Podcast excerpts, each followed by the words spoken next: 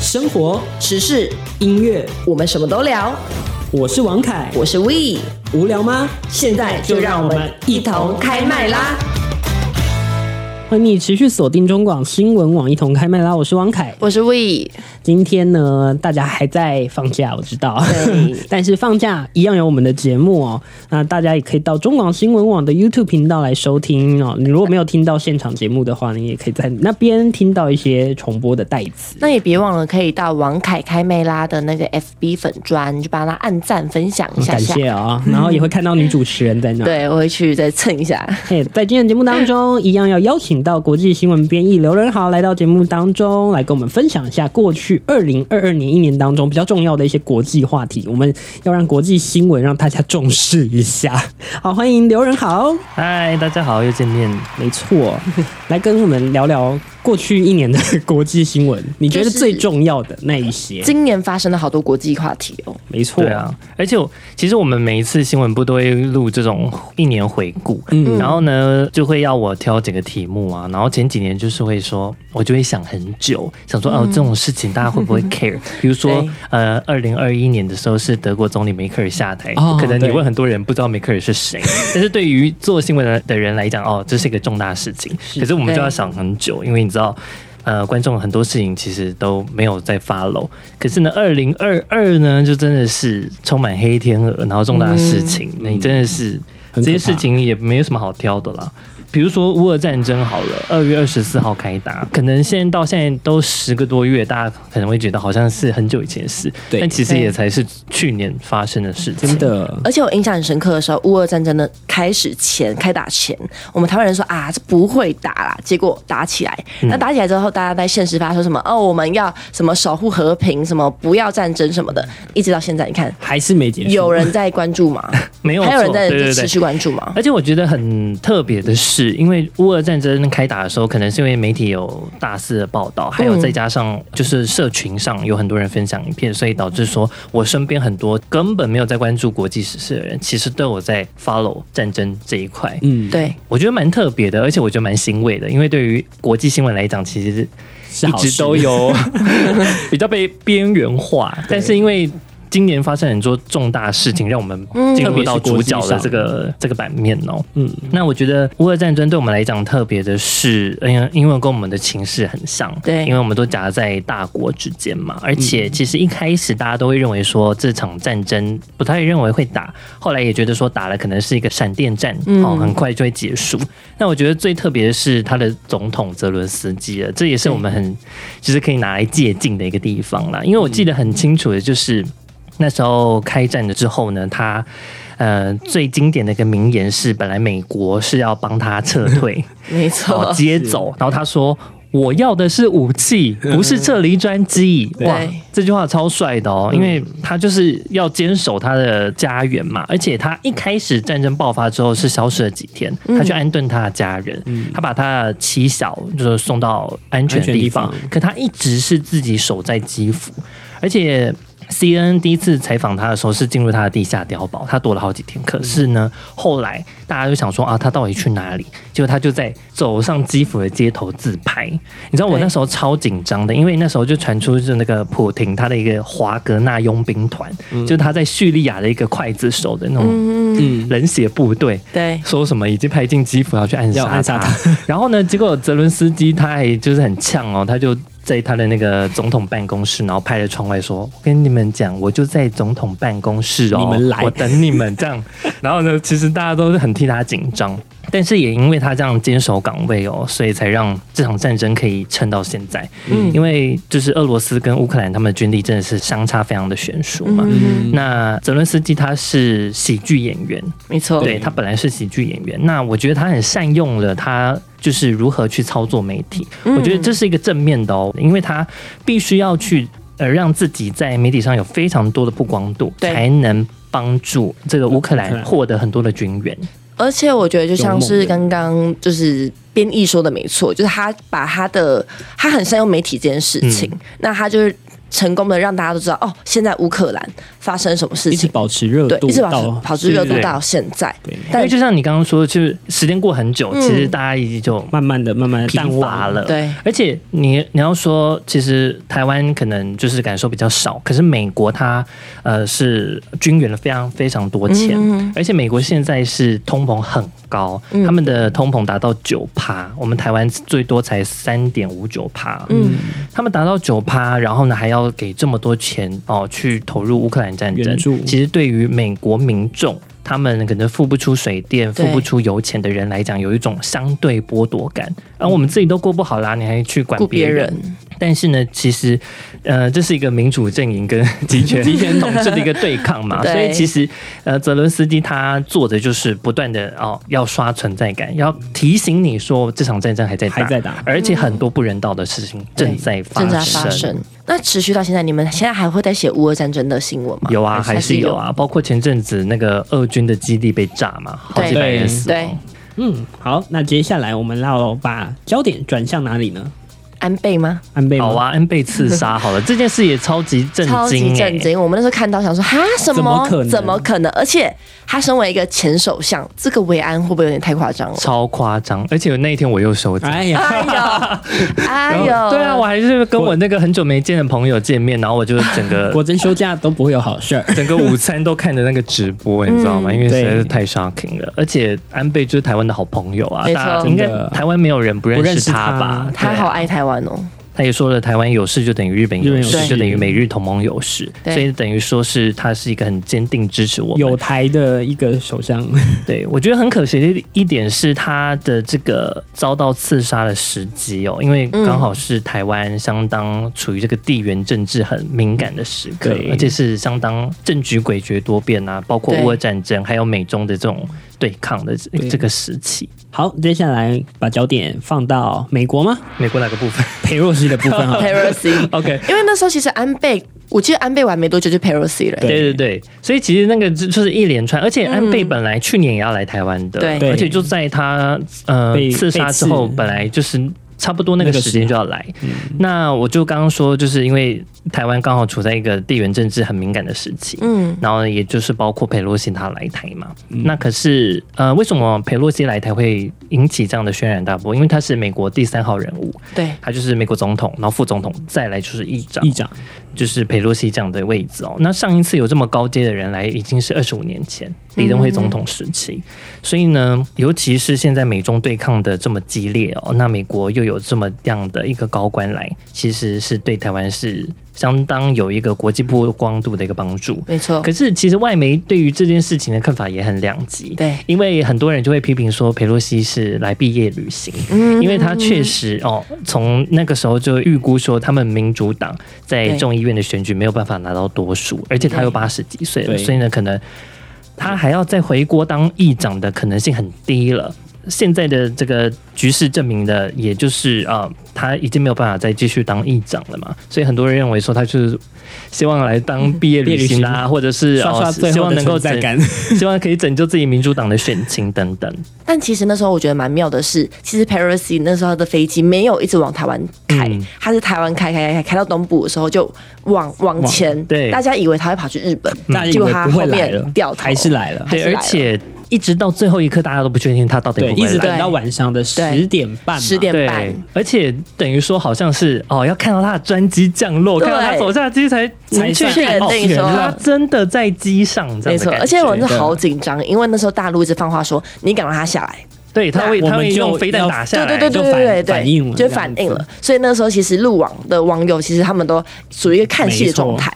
其实说要把用飞弹把他的专机打下来，我觉得是不可能发生嘛，因为是就美没错中啦就因为在在看战了，但只是说就会呃看出这个战狼外交还是很战狼。？老共非常那个。但我有吓到一件事情是新闻狂爆，而且是直接报说，哎、飞机飞到哪里，已经是直播状态了。对，而且但是是每一台都但是我发现我们同学的那些现实动态啊，还在拍一些吃吃喝喝，就毫无在意，甚至连 Paris 要来都不是知道。谁啊？有一些人还会说，对哎，啊所以他是谁啊？？Paris 是谁？隔天看到新闻，哎，哪位？那就是关我什么事还想说议长有很大吗？ 对对对， 都不知道他是第三号人 物。所以其实我发现，一直台湾一直不是很重视国外新闻，而且其实你看现在 Paris 的新闻，你再讲到现在，关注度已其经实又没没有了了。。大家大概只记得他那天来，然后最后穿 那个粉红色对的啊套套装装没了下机色没票了啊，还有啦， 去了什么人权博物馆啊，对没了，没了。 我觉得很多人就是这不样知道他去人权博物我馆，也是觉得大概知道的人很少。 好了，这段先到这里，我们先还是得进一下广告，待会儿继续回到节目当中。你知道吗？不花一毛钱，听广告就能支持中广新闻。当然，也别忘了订阅我们的 YouTube 频道，开启小铃铛，同时也要按赞分享。让中广新闻带给你不一样的新闻。音乐、生活流行，都在一同开麦啦！哎，继续回到中广新闻网，我是王凯，我是 We 这里是一同开麦啦。上一段也是聊到了二零二二的重要的一些国际话题，我觉得二零二二是一个发生非常多事的一年，嗯真的这一年好像动荡蛮大的。没错，不管是天灾人祸都有。在去年万圣节的时候，大家不知道还记不记得，就是韩国的事情。我们一样来请国际新闻编译刘仁海来跟我们分享一下。 对啊，就是这个梨泰院踩踏事件，而且怎嗯么了我们刚刚私底下聊的时候，就是说很难想象踩踏会发生这种事。对啊，我们可能既定意义上说这种踩踏事件，好像是说哦发生一些什么事，然后呢吓到大家，然后大家狂奔，然后有人摔倒，然后就被踩踩死，但其实梨泰院这次事件是被挤死的，是很多人就是被堆叠了，好像有七八层这样子。被压到没有办法喘气，没有办法呼吸空气，所以导致死亡哦。而且，如果观众朋友是透过新闻媒体看的话，其实那个画面是被处理再处理、筛选再筛真选的，所以其实根本没有没有那么血腥。 对，如果很可怕的画面，其实我们就不会挑，而且挑了之后也会打马赛克，所以呢，哦其实也看不出来。那我是有去 Twitter Twitter 上 看一这是些网没有友码的。嗯 对网友发的，其实真的很可怕、欸。真的是惨不忍睹。啊就我自己也关注了一下，我自己吓到、欸对，而且好像因为前几年有一个戏剧，就是在关于讲梨泰院的，嗯所以其实大家对梨泰院是有那印个象韩剧嘛，韩梨剧泰院对 class 梨泰院 class，啊，我就是看那个我才知道有这个对万圣节派 对，所以我印象中它是不是都是阶梯式、啊？，对，就它一小小条斜坡坡道小斜坡坡道，嗯，就好可怕哦！而且他拍的时候是拍出那一面是好的，万圣节，然后每个人都变装啊什么的。然后我没有想到一个这样的事件会变成踩这么踏美好事的件，地方美好的地方变成一个踩踏事件。而且听说那个时候一开始是先听到嬉笑声，嗯，后面才是哀嚎声。就大家其实也不知道出事了。应嗯，该说大家当时那个气氛就是很嗨。嗯对，然后也不会想那么多。对但有时候你听到叫声，你可能也没有办法分辨那个叫声是所谓好的还是坏的。嗯，对，而且问题就出在说，现在是新冠疫情解封之后，所以大家报复性的呃嗯出想要出去玩出门这样子。那那一天是有十几万人挤进去，但是警方只有两百多人。就没有人来管制交通跟对秩序，而且那些两百多位的警察，其实他是要去抓色 狼、抓大家闹事根本不是维护动线对的，他不是要去维护的人， 对啊。然后呢，再加上他整个区域没有去划嗯分，就是说哦，禁止车辆通行，因为。案发的那个巷子啊，它是一个小巷嘛，然后又有坡道，因为它坡道出来就是大马路。那照理来说，你人这么多，你应该要把那条大马路给封闭，让人可以行走嘛。那就等于说你有一个广场，对可以疏散人潮，但是嗯没有，就等于说大家都挤到那个小巷子，然后进入到一个人行道，再加上坡道关系又推挤，所以大家都叠上去。而且当时那个画面是真的很恐怖的，是说其实救难人员很早就到了。可是他看在前面堆叠了七八层、九层的人，他无能为力耶、他猛力的拉，他也没有拉办法不把你了拉出来。嗯，所以很多那时候的生还者或者是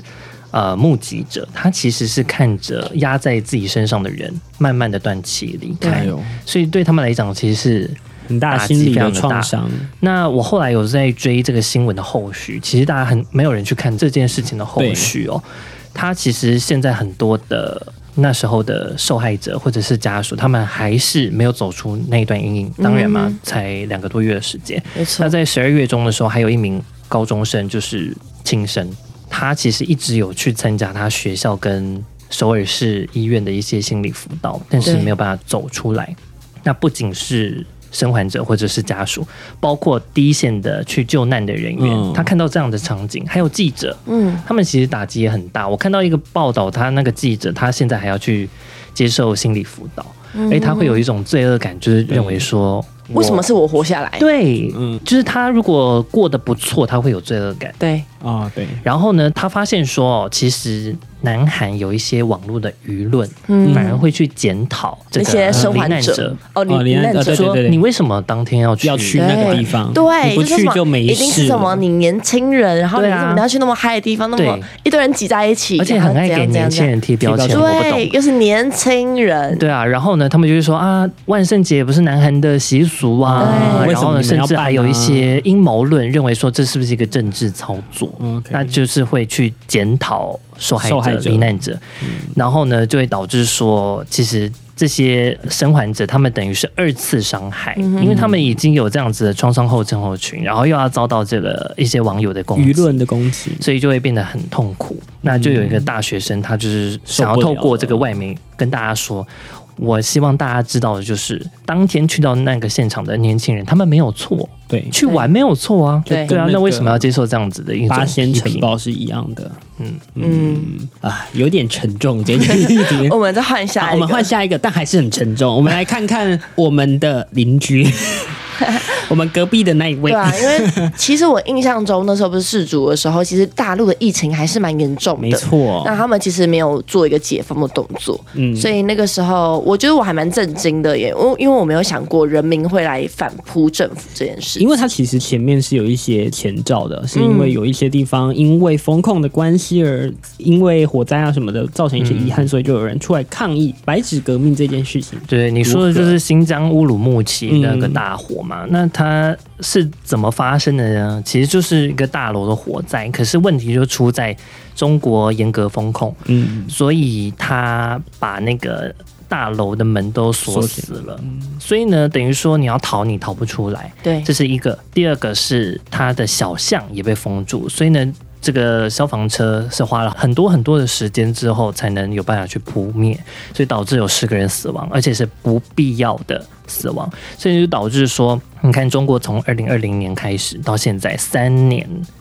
我们。台湾从二零二一年才有三级警戒嘛，没错然后成嗯大概半年，我们就就差差不不多多了了。呃光是那半年就觉得够痛苦了，就受不你可以了 想了你可以想象三年吗？对不对？能出而去且很吃多饭人干是嘛，的。而且不能出去吃饭，不能娱乐，这还是小时候，小事很多人是没有办法工作的，他根本嗯活不下去。对，就我听我朋友讲说，他们有个手机通行证，嗯那你去逼的时候，它就逼绿色就可以通过，对那绿码红色就对不红对行。色红马就不行健。康二维码，对所以去哪里你都要逼，而且就会变成说，好像他可以完全掌控你的行行踪。踪真的，对啊，所以呢，就很多中国人就会开始来抗议。然后一开始是在像是上海啊这种呃也一是线严格城风市控的这样地子方，然后他们去找到当地有那个乌鲁木齐路，哦，去那边抗议。而且我记得我第一天处理到这个新闻是周末吧，然后呢，我看到那个画面，我非常的震惊，也觉得害怕，因为呢，他们喊的口号不只是什么不要核酸、要吃饭对，哦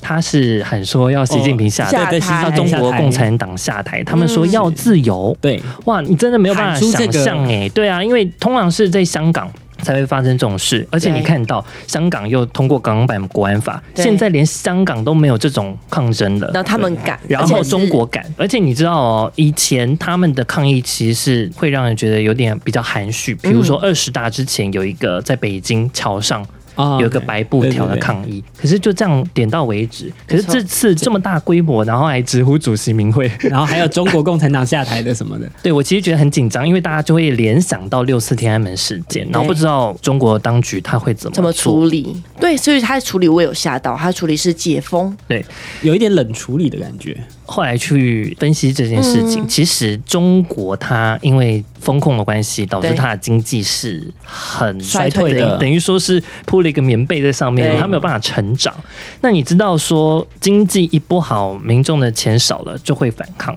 对，对所以他们其实一直想要找一个。台阶下，哦你知道吗？就是要理你解你总有一天要解除解除风控风，控没错没 错，时间早晚的问题。是嗯可是你又要有面子的问题啊，就是我党已经对说了，这个党都是到正底确的。要怎么办呢？所以其实白纸革命或多或少也给了中国共产党一个台阶下，就是哦顺势的解封。可是另一个方面呢，你会去想这件事情，其实。为什么他会急着解封，因为当时也对发生了江泽民逝世去世的事情对。，那 C N 就讲说啊啊，这个过去中国人有个习惯，就是前领导人过世，其实民众会上街哀悼，会去怀念那位领导人当时统治的时期。嗯那江泽民是什么时期呢？就是邓小平之后，严格他的改革对开放。所以呢，江泽民、胡锦涛这样子，他们是等于说是中国经济起飞的那一段。那现在中国经济又这样的衰退，然后呢又风控，所以大家就会说又说哦，好想要回到之前开放。对对对那中国当局可能就会担心这个火苗一发不可收拾，所尤以就其顺势来开习放。近平又连任这件事情，对，就是在他二十大之后嘛，因为其实中国的这个有一个潜规则，应该就是两任两任之后十年就要下台，嗯但他是先。开会废除了这个连任的这个限制之后，他又顺利的进入第三第三任个期任。期，那去年的十月份，这个二十大，他顺利的迈入第三任期，其实大家都心里有数了。对可是更令人觉得奇 怪惊讶吗的是，哦，还是完全看不出接班人。对对，就包括说这啊、倒呃是因没有接班为人中国这件事情它有一个所谓的七上八七上八下下的一个制度。虽然被习近平他自己打破了啦，可是他可以是一个让别人下台的理由。对所以等于说他找了一些年纪很长的人，嗯那等到下一次的时候，我就可以要你下台，哦等于说是没有人可以接他的位置。那唯一你比较年轻的那一位呢，哦，是习近平的一个子弟兵，对，他没有主政经验，所以呢，四年后要他上台，其实也也不可可能不可能。所以呢，第三任期不是问题好吗？是无限 任期才是最可问怕的题。 对啊，他到底要当多久，没人说得准。那最后我们聊一下胡锦涛的部分，哦，胡锦涛哦，这就是那个二十大的闭幕那一天嘛，对我相也信是大家应该都记忆犹记新对，记得这件事情，因为真 的是被很吓抬人，被不是被抬走，啊被架走， 被架走。对啊，大家其实就是先看到说，哦，胡锦涛好像是很不情愿的被一个保镖就是拉起身，然后带出场。嗯那还原事发经过呢，其实大家想说是胡锦涛要去摸他那个桌上的一个文件夹，那推测里面是中央委员的名嗯名单。单那旁边呢？胡锦涛的左边是做一个前任的这个政治局常委栗战书，哦哦对右边是习近平。那栗战书先要阻止胡锦涛拿那个文件，嗯结果习近平就瞄了一眼，之后 就叫了他的保镖来要把他带走。嗯那大家可能想说，怕胡锦涛啊、呃看了那个名单，发现他的子弟兵人马通通被对拔掉了，那他可能会有一些动作，因为。整个中共二十大的那个会议啊，是开放媒体进场之后，它其实是都写好剧本的，要照着剧本嗯当走当，然不能有一些差错闪。失，所以呢，就怕胡锦涛有一些动作，所以就请他离开这样子。因为就是说，胡锦涛他的人马通通通通都没有了没有了，只剩下胡春华。 对，胡春华是谁呢？他是曾经的太子，也就是说，因为中国它有个隔代接班，对所以习近平是谁指定的？江泽民指定的。对，然后呢，胡锦涛是邓小平指定的。那胡春华就是胡锦涛，他在下台之前指定要在习近平当十年之后接棒的人。所以呢， 照理来说，去年十月应该要是胡春华成为新的中国国家主席、中国共产党总书记。哦但是呢，他就是一直被打压、打压、打压。好，连政治局政治，是他本来还是政治局的委员委哦，现在也没有也了不，是他了只是中央委员。哦，OK，所以被人家说是曾经的太子。那只剩他这个在中央委员里面，那等等于说哦，胡锦涛的人马势全力部都没有了没了，那又再加上江泽民的他的派系叫上海帮，对哦，也完全没了，就等于习近平一人完全主政，完全主政。好啦，今天节目也到尾声了，大家有没有一句话希望总结一下？然后希望二零二三年更好。我我希望就是和平啦，我还是以和平为主。毕竟台湾人谁不想和平，然后就、对啊就不想打仗，就这样子。那好，而且你们有没有觉得说，台湾人本来一开始都觉得两岸不会有状况，可是啊是呢，发现呃，习近平在二十大的那种之后？比如说 完全主政，然后又、呃这个胡锦涛这样子，就认为说好像他什么事情都都做做得出来。都做得出来，最后有二零二三年一句 话，我是希总结望一下正面快乐一些，不要再这么多负面事真件了。的，今年二零今年都是负面事件呢、二零二三也是真的希望大家平安啦、健康啦、和平啦，和平真的很重要。嗯那还有发大财，当然发大财也很重 要，希望你也发大财拜托哈。发大 财。我也希望。好了，今天的节目就到这里了。最后还是要祝福各位新年快乐，希望你们在新的一年都能够前途似 锦。 OK，最重要的还是要赚大钱。对我是王凯，我是吴怡感谢任豪今天来到我们节目当中，跟大家分享过去一年的重要国际话题。那我们就未来再相见喽，拜拜，拜拜，谢谢大家，拜拜。